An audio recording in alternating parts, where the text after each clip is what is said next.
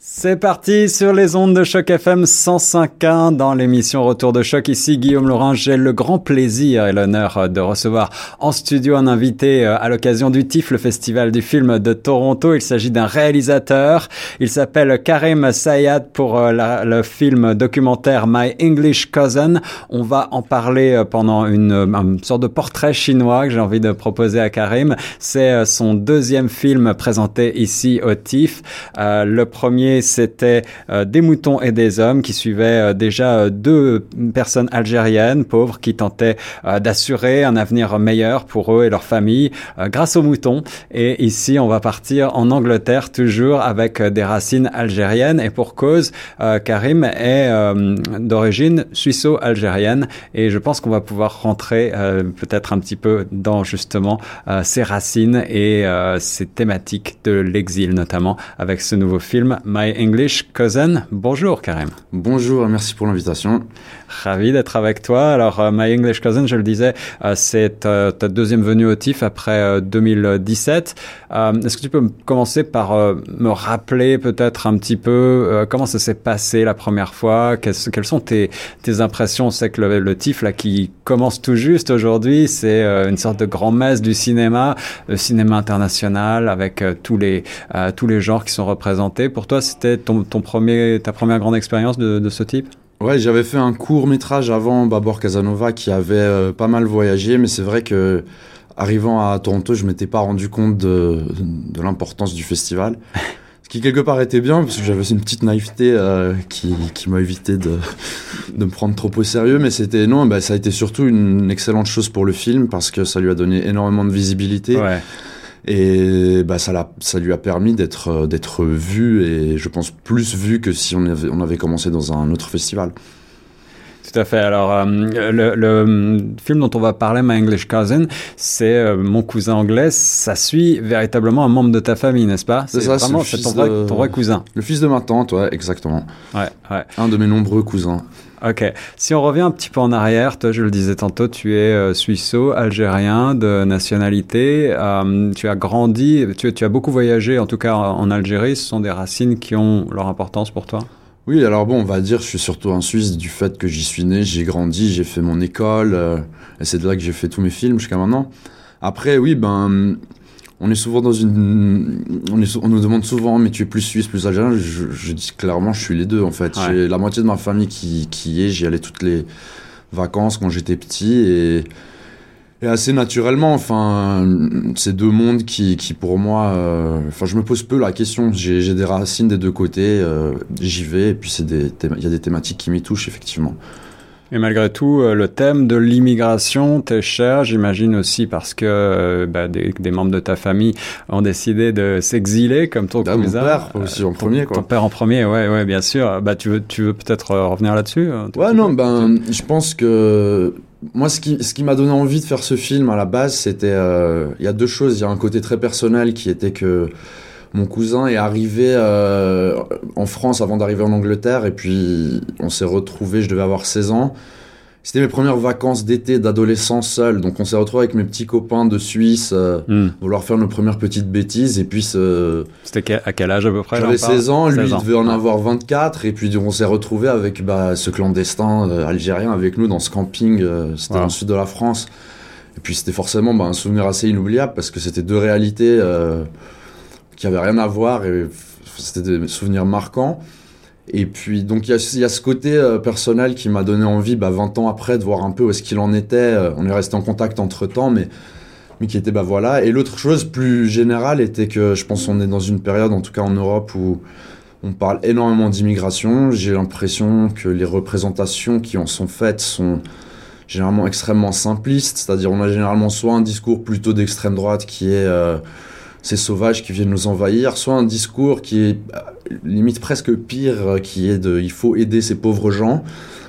Moi, quand je vois mon cousin, il est arrivé en Angleterre, il parlait pas un mot d'anglais et personne l'a aidé. Hein. Il s'est fait tout seul et c'était quelque part l'envie de faire le portrait euh, bah, de quelqu'un euh, et de montrer de donner un peu de nuance, de complexité à ces représentations un peu générales dans lesquelles on peut tomber. Et 20 ans après, euh, ton cousin, donc il s'appelle Fahed, il a pris l'accent anglais typique là de, de cette, cette région, de cette région-là. alors le, le, film ouvre sur le thème euh, Ghost Town des Specials. Alors moi qui suis aussi euh, euh, fan de musique, j'ai beaucoup aimé ça parce que ça résonne bien sûr avec l'Angleterre, parce que ça résonne avec ces quartiers un petit peu peut-être, j'allais dire, décrépits parfois en tout cas. et puis on, on, on, découvre une personnalité, celle de ton cousin, qui donc euh, est un petit peu un tournant de sa vie. Hein. C'est une crise de la quarantaine en fait. C'est quelque chose comme ça. Est-ce que, est-ce que tu veux, euh, je vais plutôt te laisser euh, pitcher le film pour, pour nos auditeurs? Non, mais je pense effectivement, en fait, peut-être comment je pourrais commencer, c'est, je pense quand on fait du documentaire, mieux vaut savoir ce qu'on cherche bien, parce qu'on sait jamais ce qu'on trouve à la fin. Et en fait, le, départ du film, c'est voilà, mon cousin, 40 ans, marié depuis plus d'une dizaine d'années avec une, une anglaise, et pense lui, il a envie de faire une famille, il a envie de se dire que c'est un peu le dernier moment pour faire un changement dans sa vie. Et quand je l'approche pour commencer à tourner ce film, effectivement, il me parle de son envie de, bah, de rentrer s'installer en Algérie et de s'y marier, de d'un peu rentrer dans le rang, enfin le rang comment il le définirait lui. Et puis euh, donc c'était le point de départ et après évidemment rien ne s'est passé comme prévu. Mais hum, je pense qu'à la fin, effectivement, on parle de cet exil et de cette sensation de d'appartenir à nulle part et en même temps à partout. C'est-à-dire que il ne sera jamais un Anglais, il ne sera plus jamais un Algérien. Et c'est finalement euh, dans le chemin que j'ai fait avec lui pendant ces deux ans, je pense que c'est ça qui ressort le, le plus fort du film.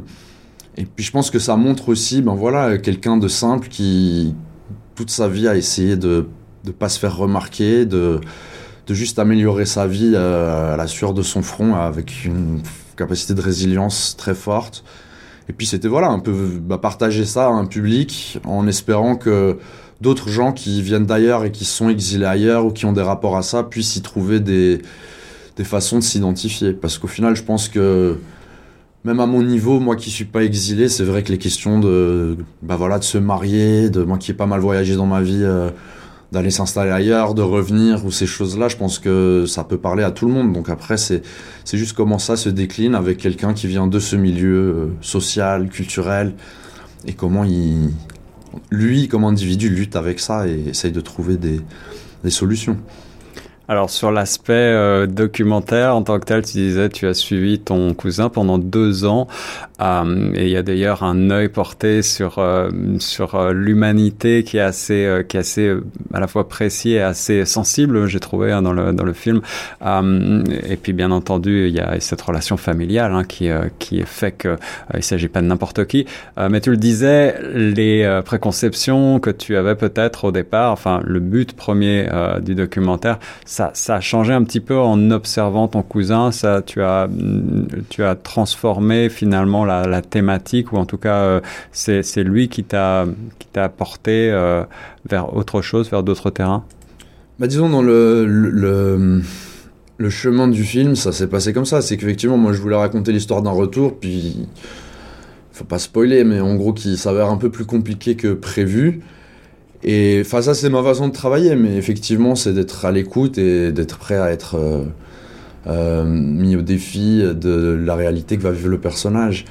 Après, euh,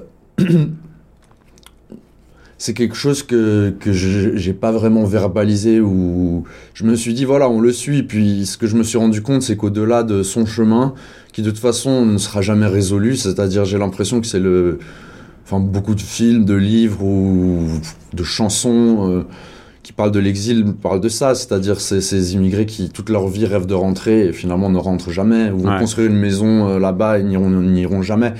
Et je me suis vite rendu compte que ce serait ça euh, l'histoire qui allait se passer. Donc après c'était plus comment, ben, en termes de réalisation, réussir à ce qu'on ait une histoire qui tienne la route et puis que qui, n'aura pas vraiment de dénouement finalement, mais qui va essayer de capter cette, euh, cette ambivalence qui est, je pense, intéressante et, et aussi voilà qu'un public peut s'approprier. Mais après, c'est, enfin, c'est dur, c'est dur de dire voilà, euh, à tel moment du tournage, j'ai dit ça va se passer comme ci ou comme ça parce que C'était plus, voilà, garder cette espèce d'intimité avec lui et, le laisser toujours ouvert à, à me donner jusqu'à ce que qu'on arrive au bout de quelque chose. Et je pense que ça s'est comme ça s'est passé comme ça au feeling. Ce qui s'est passé aussi à travers euh, le temps du documentaire bah, ce sont des événements euh, politiques que tu pouvais pas forcément avoir prévu au départ mais mm. euh, il y a évidemment le, le Brexit. Là c'est un choc monumental. Et puis la situation en Algérie qui a évolué avec avec Bouteflika. Comment est-ce que tu as abordé ça? Est-ce que ça ça t'a perturbé dans la mise en place du documentaire? Au contraire est-ce que ça a donné pour toi euh, davantage de ressort? Au contraire, c'était. Euh, bah, disons, moi, mon... j'ai étudié relations internationales, j'ai jamais étudié cinéma euh, avant de faire des films. Et forcément, j'ai un intérêt particulier dans, dans ces phénomènes-là. Et c'était ça qui était très intéressant, c'est que mon cousin, lui, n'a même pas le temps d'y penser, et mm. c'est des choses qui le dépassent complètement. Donc c'était euh, la difficulté, mais en même temps le défi de comment faire, essayer de faire un peu transpirer quand même cette, euh, cette réalité euh, qu'on peut, enfin que je, je, ne pouvais pas moi éviter d'aborder sans la forcer, sans être trop démonstratif ou, ou, ou, voilà, sans aussi vouloir faire dire des choses à mon cousin qu'il n'aurait jamais dit en vrai. Ouais. Donc c'était pas forcément évident, mais c'est vrai que le Brexit, par exemple, ben, je pense quand on a commencé le film, c'était, euh, c'était le, référendum avait déjà eu lieu, mais c'était le début de comment ils vont faire. Puis très vite, moi, je me suis rendu compte que la ville où vit mon cousin est une des villes qui a le voté le plus pour le Brexit. C'était un ancien port de pêche. Ouais, en faveur. Hein, ouais. Et en faveur, pardon. et donc euh, une, euh, un ancien port de pêche extrêmement florissant qui, qui a complètement qui s'est complètement cassé la figure euh, de par les régulations européennes et de par bah, voilà, ce monde qui, qui, est en train de changer. Et puis c'était comment voilà mon cousin euh, qui fuit cette Algérie pour une vie meilleure et qui se retrouve finalement avec cette working class blanche euh, très pauvre et très voilà enfin un peu à la Ken Loach. Ouais. Et je trouvais ça il y avait un espèce de, de, de contraste enfin que je, je trouvais fascinant. Et puis bah, l'Algérie, évidemment, personne euh, s'attendait à ce qui allait se passer. Enfin, et puis là, c'était plus, euh, pour dire la vérité, on était en, on avait déjà commencé le montage du film quand quand les événements à Alger se sont passés. Et ce qui s'est passé, c'est que je me souvenais que mon cousin prévoyait d'aller passer trois semaines aux alentours du début mars, c'est-à-dire deux semaines après le début des, des, des manifestations. Et c'était évident qu'il fallait. J'ai dit à ma productrice, écoute, euh, paie-moi juste le billet devant la cam. J'ai aucune idée, peut-être qu'on n'aura rien, mais c'est trop bête de pas aller voir ce qui se passe. Parce que quelqu'un qui veut rentrer, qui a fui ce pays justement parce qu'il il avait des choses à lui reprocher, et comment va-t-il finalement voir ça Ou ne pas le voir, mais. Et. Euh, bah, c'était obligé d'y aller. C'était très intéressant de voir que enfin, voilà, c'était un mouvement historique et lui, enfin, je pense que ça l'a dépassé aussi, quoi. C'est-à-dire, euh, il faut dire aussi que par rapport à l'Algérie, il y a eu pendant, surtout à la période où on a tourné au tout début, euh, il y avait à la fois un énorme espoir, mais une, euh, une peur aussi très, très, très présente que, que, que ces manifestations nous amènent vers, vers de la violence, en fait. Ouais, Donc voilà. Et puis c'était aussi pour moi une, question difficile au moment de tourner qui était que hum, comment aussi ne pas faire quelque chose de trop opportuniste par rapport à ce qui se passe. C'était essayer de l'aborder juste vraiment par une touche euh, légère, de, de pas, voilà, j'avais pas la prétention de raconter ce qui se passe et tout, c'était juste montrer ce changement et puis montrer que finalement ce personnage qui fait face à des choix. Euh, difficile n'est pas facilité euh, quelque part par les, les environnements dans lesquels il évolue. Ouais, ouais. Les circonstances euh, de ces pays en pleine mutation, c'est euh, des éléments qu'on retrouve donc dans euh, My English Cousin, le second documentaire du réalisateur Karim Sayad, qui est mon invité dans Retour de choc. Karim, tu as dit plusieurs choses intéressantes sur lesquelles j'aimerais rebondir si on revient un petit peu en arrière. D'abord, tu m'as parlé de, tes, de ta formation en précisant que tu n'es pas issu du milieu du cinéma à l'origine, tu, venais peut-être euh, davantage, tu avais étudié les relations internationales en tout cas, peut-être qu'on ressent ça effectivement euh, à travers ce film. Euh, comment est-ce que tu as fait la transition vers ce monde formidable du documentaire? Ben c'est... bon... C'est beaucoup de travail, de la passion et évidemment de la chance. J'ai travaillé dans une ONG jusqu'à c'était 2013 de droits de l'homme où j'ai documenté des violations de, de, droits humains dans les pays du Golfe. Hmm. Et euh, arrivé un moment, j'en ai eu marre. J'avais euh, le cinéma me donnait très envie. J'avais des amis très proches qui étaient dedans et à l'instar peut-être bah, de mon cousin dans le film, je me suis dit tiens j'ai une chance à prendre maintenant. Euh, j'avais le droit à des indemnités de chômage et c'était bon, j'ai un an, j'essaye de faire un court métrage. Euh, je vais essayer de le faire produire et de rentrer dans ce game, comme on dit, euh, du documentaire. Ça marche, c'est génial, ça marche pas, euh, ce sera une année sabbatique et je m'en mettrai à chercher du travail et ça a marché. par rapport à ma formation, je pense que ça m'a nourri dans le sens que ça m'a rendu curieux, ça m'a permis de beaucoup voyager avant et de, voilà, de me, de me confronter à des réalités où finalement euh, le cadre juridique dans lequel je devais exprimer ou, traduire des émotions que j'avais ressenties par rapport à ça ou des injustices qui pouvaient, euh, enfin voilà, qui constituaient bah, carrément des violations du droit international, des choses comme ça.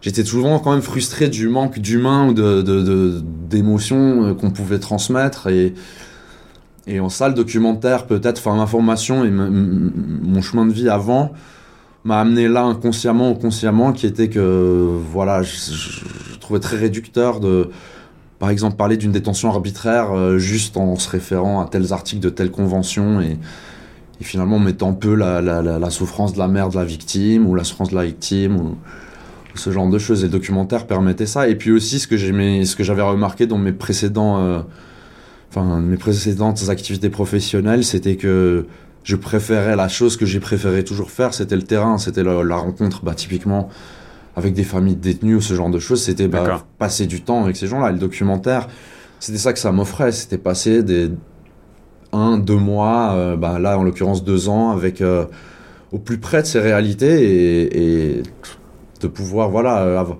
ce que le cinéma documentaire offre, c'est le temps de, de, je pense, essayer vraiment de bah, de comprendre et de, de s'imprégner des réalités de ces gens-là, ce que euh, une mission d'une semaine ou un reportage télé ne, ne, permettra pas de faire.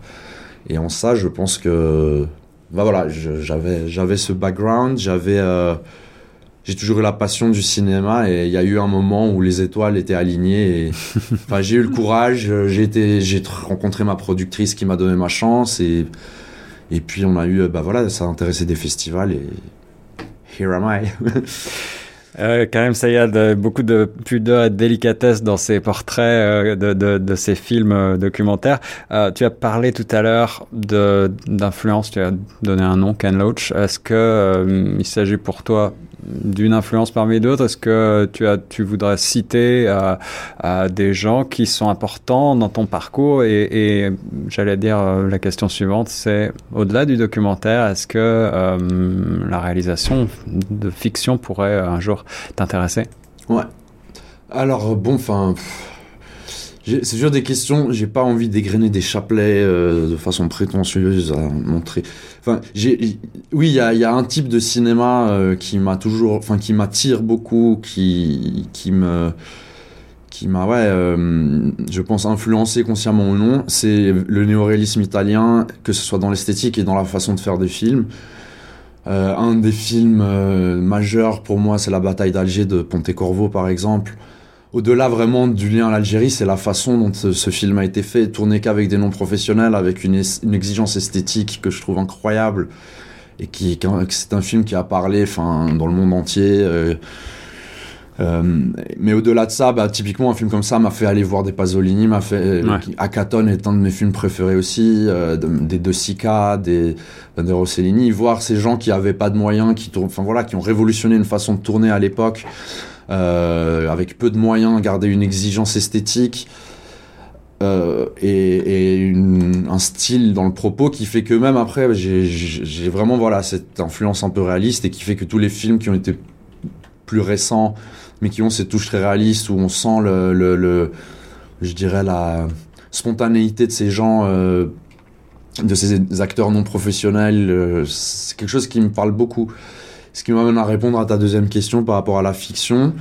Je pense que, enfin, pour moi, en tout cas, c'est j'aimerais ne jamais me poser la question en termes de j'ai envie de faire de la fiction ou du documentaire, mais plus quelle histoire je veux raconter et quelle sera la forme qui sera la plus appropriée à, à ce que je veux raconter.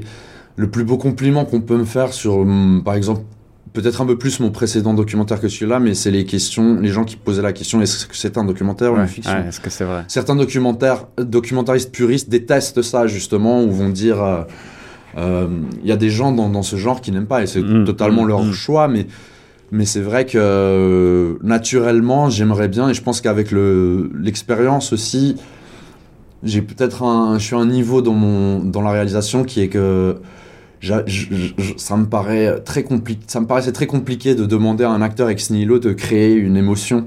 J'étais beaucoup plus à l'aise ou me sens beaucoup plus capable de l'observer, l'observer, observer sa récurrence et me poser la question de comment essayer de, de la filmer en fait ou de la traduire. Et c'est pour ça que travailler avec des non-professionnels, mais réussir à mieux cerner ou mieux peut-être leur demander de faire des choses, ouais, ouais c'est peut-être quelque chose dont je me sens plus capable ou en tout cas qui m'intéresse plus. Et donc, pour répondre à la question de la fiction, euh, si un sujet s'y prête et, euh, et que j'ai aussi des personnages qui me permettent de le faire, euh, oui, c'est quelque chose qui m'intéresse. Mais ça sera jamais quelque chose, je pense, voilà, enfin, je, je, me vois pas faire du studio, recréer tout ex nihilo. Mais tu, tu, tu, as le goût de partir de, tu, tu, auras le goût de partir d'histoires vraies uniquement. C'est un petit peu ça que tu, me dis de partir de. Non, pas forcément. Je suis plus dans une réflexion maintenant où je vois ben les limites du documentaire en termes de comment tu maîtrises ta narration. Hmm. C'est-à-dire que je me dis ce que tu peux gagner avec euh, une histoire plus fictionnalisée, c'est que tu as une meilleure maîtrise justement de, bah, de la narration. C'est-à-dire tu sais Enfin, tu, tu, vas être moins otage du réel, mais en même temps, j'ai l'impression que ce que tu peux gagner là, tu vas le perdre en authenticité ou, en, en, réalité. je trouve la réalité est tellement, déjà, moi, m'émeut tellement, tout que je. Après, c'est un goût, hein, j'aime beaucoup voir des films qui sont euh, complètement fictionnés, ou etc. Mais moi, en tout cas, c'est pas, c'est plus ma sensibilité, c'est comment euh, trouver la beauté d'une vraie émotion. Euh, et aussi, c'est ce que disait Pasolini, une phrase que j'avais beaucoup aimé de lui pour euh, bah justement pour faire ce que je disais que j'allais pas faire, mais citer quelqu'un comme ça, c'est euh, donner de la majesté à ces gens euh, qui sont sous-représentés ou, ou, parce que quand Caton par exemple, il met du, du, du bar dessus, typiquement, c'est quelque chose qui moi m'a beaucoup touché, c'était voilà dire le classique et tout ça n'est pas réservé à, mm. à cette élite. Mm. Et le fait de dire tiens non c'est aussi beau que qu'une peinture ou que si, c'est quelque chose qui, enfin, en tout cas, me parle beaucoup et je trouve que ça crée aussi des, fois des, comment dire, ouais, des contrastes que je trouve intéressants et, enfin voilà, c'est un peu mon école, c'est un peu dans ce genre de choses que j'ai envie de, de, enfin, j'ai envie de continuer et de m'améliorer.